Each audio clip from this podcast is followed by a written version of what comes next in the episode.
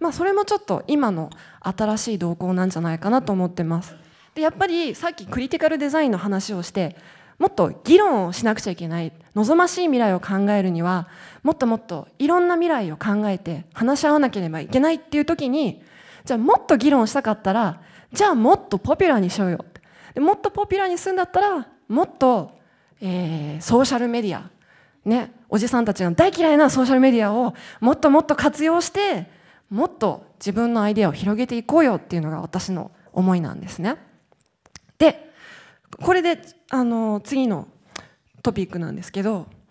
まあクリティカルデザインが直接的に世界を変えるかっていうのは分からない。月面に女の子の足を残すマシンって世界は変わるの？分からないですね。ただ私が信じていることは人の発想が変われば未来は変わる。だって人の発想から生まれてくるのが今の世界だから。だから私はすごく興味を持っているのは人の価値観とか持っているなんていう既存の考え方をどんどん揺さぶっていくこと。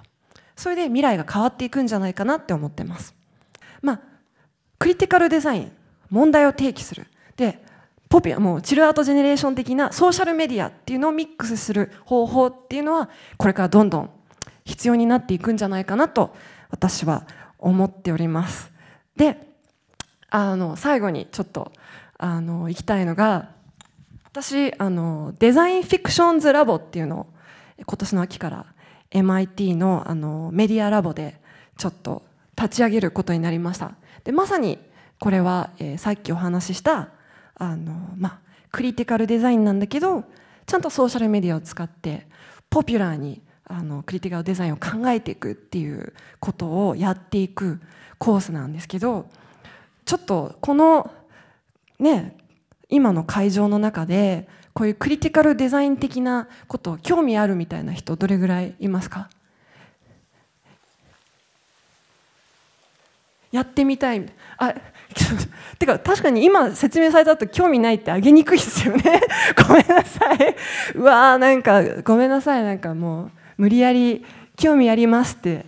すいません。そんなつもりはなかったんですけど。じゃあこの中でデザイン勉強してる人イエスノーであげてください。お結構いるんですね。やっぱり建築だから今日結構来るのかな。じゃあ、えーと、この中であの例えばいつか海外で勉強したいなみたいな人どれぐらいいますか？イエスノーで。あ結構いるんだ。めっちゃ意識高いですね。すごい。いやでも海外に行くっていうのは私も超賛成なんですけどちょっともう最後の最後に私がこれから MIT に行くっていうことでみんなにかけたいものがあって募集があってそれが学生募集っていうところをちょっと最後に皆さんに言いたくてただちょっと注意事項があってあの時間の無駄なので超優秀な人以外は受けないでくださいっていうあの注意事項付きなんですが自分が超優秀だって思ってなかったらあの私も願書とか読んでる時間あんまりないからだからあの超優秀だって思ってる人はぜひ私のこれから秋立ち上げるデザインフィクションズラボに受験していただければ私と一緒に MIT メディアラボで楽しいデザインができるんじゃないかなと思ってるのでちょっと皆さんぜひぜひあの応募していただければと思っております。ということであの今回今日のスプツニコのレクチャーはこれであの終わりなんですがちょっとあのレクチャーを終わったけれどもあの質疑応答みたいなもっとなんかインタラクティブなセッションを私はしたいと思ってるので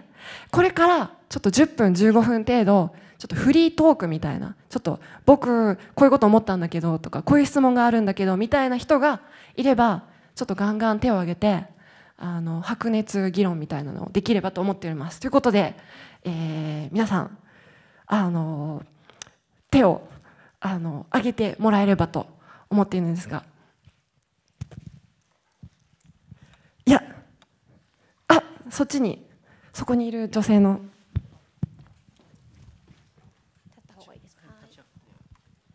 KOSFC1 年の伊賀由美と言います。えっと、スプズニコさんはもうかなり SNS を使われて有名なところまで行って MIT のラボを持つってなってもうかなり社会的にも有名な方になってしまったんですけど今から SNS をまだ使われて今までと同じような戦略でこれからの人生を展開されるのかそれともまた別の戦略を考えてらっしゃるのかお聞かせください。すごいなんか戦略の話ですね。戦略なんだろう。でもなんか別に緻密な戦略とは考えていなくて私も10年後とか予想できないタイプなので1年後2年後しか考えてないんですけど多分ねこれスティーブ・ジョブズも言ってたんですけどね引用しちゃう。多分やれることっていっぱいあっていろんなオファーがいっぱい来るけど大事なのはやらなくていいことをやらないことでもあると思うんですよ。多分1000の自分のできることの中から一個の自分が今やるべきことっていうのをちゃんと捕まえていかなくちゃいけないんじゃないかなと思ってて。だから私はこれから直感的につまんなそうだなと思うのは全部やらないし。でもなんか戦略はそれぐらいです。なんとなく気が乗らないことはやらないことにしようというぐらいしか思っておりません。はい。ありがとうございます。他にも質問があったらガンガンあのあそそこのあの男子大学生の男性の方。あ、えー、中央大学1年文学部広瀬優と申します、えーと、スプツニコさんは数学を勉強しているうちにいつの間にかこうアートの世界に興味を持ってそっちに入っていったとおっしゃいましたけれどもそのアートの世界っていうのがこう評価がすごく難しい世界だと思うんですよでそれですごく評価される人もいれば全然されない人もいるしでその中でこううまく生きていこうとこう思ってこう今までどういうふうにやってきたのかっていうことをお聞かせください。えーと、確かに私は数学を勉強していておそらく大学を出て例えばクラスメートはみんなねもう当時ロンドンの大学だったんで当時バブルだったからゴールドマン・サックスとかモーガン・スタンリーとかそういう金融系の華々しいところに就職していた中でやっぱりなんか私はその時に自分の気持ちにすごくなんか忠実に動こうと思っててそのお金の流通にすぐ私は興味を持てなかったから。だから私の本当にやりたいことをちゃんと分かって動きたいな。だって人生は1回しかないから。っていう形でで当時はクリエイティブに興味を持ち始めてたので数学やりながらも。で一人で音楽を作り始めてで大学卒業してフリーのプログラマーとしてあのプログラミングやってたんですよ。半年プログラミングで稼いであとの半年はアート作ろうみたいな。それでちょっと2年ぐらいやった後にじゃあ今度は大学院で勉強しようみたいな。だから多分その時その時で自分のやりたいことにすごい素直に動いてたところがあって。だだからなんかその分私日本の新卒採用がすごく嫌いでチャンスが1回しかないみたいな。だって何て言うか本当に例えば世界一周旅行をして帰ってきた人とかあと何かの起業をしてでもまあうまくいかなくて帰ってきた人とかそういう人って日本の会社にとってすごく貴重な人材だと思うんですね。だって失敗した人こそ多くのことを知ってるからだって失敗してない人だらけのただのなんか白紙みたいなのキャンバスみたいな人が会社に来たってなんていうかすごくつまらないからだからそういうなんていうかもう大学出てすぐ新卒で採用みたいな世界が早くなくなっちゃえばいいのにっていうふうに私は思っております。なのでなんかもっと素直にチャレンジできる世界を来るように。でそれはなんか別に願うだけじゃなくてここにいるみんなも声を出してれば変わっていくことだと思ってるのであのかわ、まあ、必然的に変わっていくんじゃないかなと思ってます。質問に答えてますでしょうか？はい。大丈夫ですか？でもなんか他にもなんかあのいろいろ聞きたいこととかそれについて話ちょっと割り込んで話したいみたいな人がいたらガンガン手挙げてもらって大丈夫なんで。いますか？挙げにくいかもしれないけど壇上で手を挙げられない方が辛いんだよ。あそこにいますよ。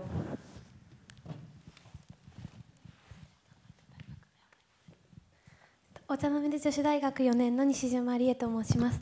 今のお話でその私もその今今の時代で失敗をして何かここの新しいことを始めたいと思った時に日本の社会の中でもう一度再スタートを切ることが難しい。その年齢をすごい重要視するっていう社会にすごい疑問を持っているんですけれどもただ今私たちが確かにその気持ちをそういう社会おかしいんじゃないかと思って変えていこうっていう気持ちを持っていたとしても10年20年のスパンで変わっていくのかっていう不安や恐怖があって新しいことを始めていけないっていうそのもどかしさがあるんですけれどもそれについてはどうお考えでしょうか？でもなんか別に変わんないことを怖がる必要もないと思っててだって変わってほしいっていう気持ちはそこにあるんだからだったら素直に変え変わって変わってって願って動けばいいと思うんですよ。なんか変わんなかったらどうしようっていうのは考えなくていいんじゃないかなと思ってて。だってそんな外のことだし私は変えたい私は変えたいっていうふうに動いていけばそのなんていうか信念とかエネルギーを評価してくれる人は絶対に現れると思うんですよ。仕事ってシンプルでなんかだって会社もいい人に働いてほしいわけでだからなんか自分がまあ一般の就職のあり方と違っててもどう違うかとかどうはみ出してるかをちゃんと理解してそれをアピールしてたらそれを買ってくれる人って絶対いるわけでだって100社に就職したいわけじゃなくて1社に就職すればいいわけで。で私よくすごいなんか不思議だなと思うのが就活の相談をよく受けるんですよ。あのスタッフ大学生が多いからでなんか就活どうしようって話を聞く時になんか私はいや就職募集してない会社にメールしたらって言うんです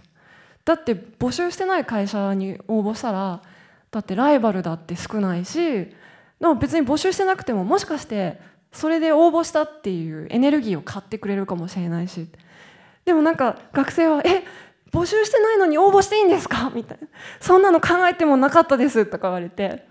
でももちろんだよって。だって別に何て言うの？会社だってなんかそういう熱気を持った人欲しいしむしろなんかライバルが少なくて受かる確率も上がるしみたいな。だからなんかもっと柔軟に働くっていうのを考えていいんじゃないかなと思ってて。だからなんか自分らしさをしっかり持ってたらそれを評価する誰かが現れるんじゃないかなと思ってます。ちなみに私西島さんのファンなんですよ。アンケートの答えを もらって。ありがとうございます。私西島さんのアンケートの答えであのこれさっきのチルアウトジェネレーションの話につながるんですけど、えー、正しいものっていうのは世の中に存在しない。時代によってどんどん変わっていくっていう。だから自分が正しいと判断したことを信じる。心とあのそれを突き進める努力が、えー、世界に羽ばたくために必要っていうことを書いててそれは本当にその通りだなと思ってて。これが正しいって言われてもいやそれは本当に正しいのかな。自分で判断しなくちゃいけない。だってねナチス時代にユダヤ人差別が、えー、ヒットラーの時代だとそれが正しいことだったけどでも今となってはね、全くそうではない時代によって変わっていくだからやっぱ自分の頭で考えていくっていうのはすごい重要だなと思ってます。はい、ありがとうございます。ありがとうございました。はい、あとえっ、ー、とそうですね。ちょっとあの他にもなんかわすいません。他にも質問があったらどんどんちょっと欲しいんですけど、あ画像が あそこあどうしよう。誰にしよう？あじゃあそこのなんかあのブロンドヘアの男性とかどうですか？あでもマイクが近いから女性にする？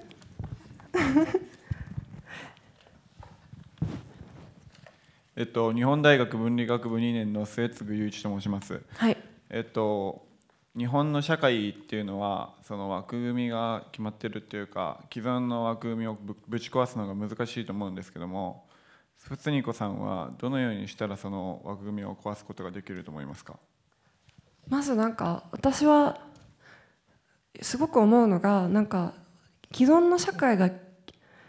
気に入らないからってなんていうか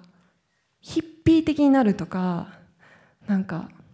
社会を拒否してコミューンみたいな小さいグループでつるむとかそういうこと私は個人的にはなんか良くないなと思ってて本当に世界変えたかったら私は何て言うかマスとか社会に突っ込んでって中から変えていった方がいいなと思ってて。だからなんかすごい私あのロハス坊ちゃんって呼んでるんですけど結構意識高い系の大学生 TED とかよく見てる大学生になんかバックパッカーになりたいみたいな人いっぱいいてでなんかそういう人たちがよく「スプツニ子さん世界を旅する」とかなんか話してくるんですけどもなんか「うぜえ!」みたいな感じなんですよ「来んなよ」みたいな。でなんかマジでそういうロハス坊ちゃん的な生き方を私は嫌いでなんか本当に変えたかったらロハス坊ちゃんじゃなくてこう一番重要なところに食い込んでって中からウイルスみたいにぶっ壊した方がいいなと思ってて。で型破りっていう言葉があるじゃないですか。で本当に型破りになるには型をよく知ってないといけないと思うんですよ。なんか私はよくなんかスプツリゴさんはなんか破天荒な作品作って型破りでみたいな。もっとなんかはっちゃけた人だと思いましたとか言われることがあるんだけどなんかただのなんかウェーみたいな人だったらただのバカだし だからなんか私は多分そのアートの方とかサイエンスの方とか社会的ななんか新卒会あの採用とかの方とかをよく見ないとそれが破れないからだからなんか本当に型破りになりたかったらよく観察することが大事なんじゃないかなってその方を。でだからそれがちょっと私の中の自分のに対するヒントだからもしかしたらそれはその皆さんにも通用するヒントかもしれないと思います。はい、ありがとうございます。ありがとうございました。あとはなんかちょっとあそこにいるキュート女子。はい。ありがとうございます。えっ、ー、と早稲田大学教育学部4年アンビルさつきです。はい。えっ、ー、とまず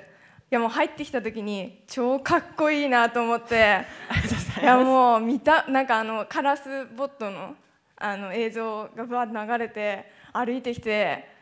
見た目もかっこいいしこう今話聞いたらもう話してることもかっこいいし。いやいや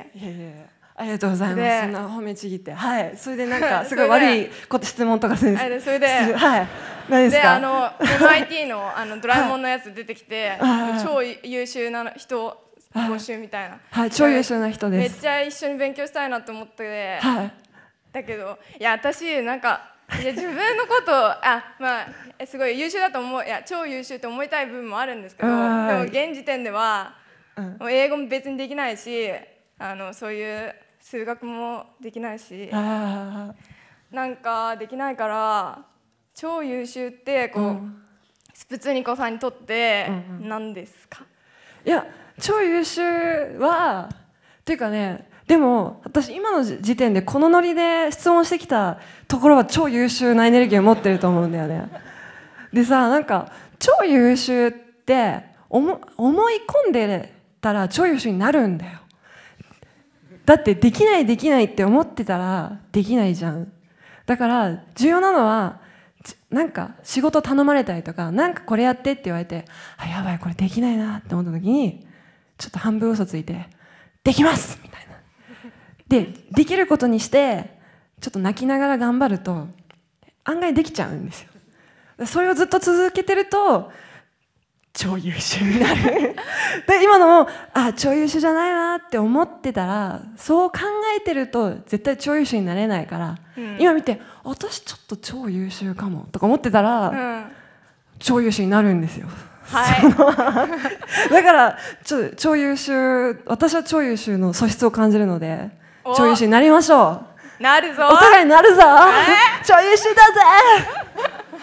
ありがとうございます。ありがとうございます。ということであの超優秀な質問で今日はちょっとスプツニコのあの未来授業をこれで締めたいと思います。ということで皆さんご清聴ありがとうございましたありがとうございます。ありがとうございました。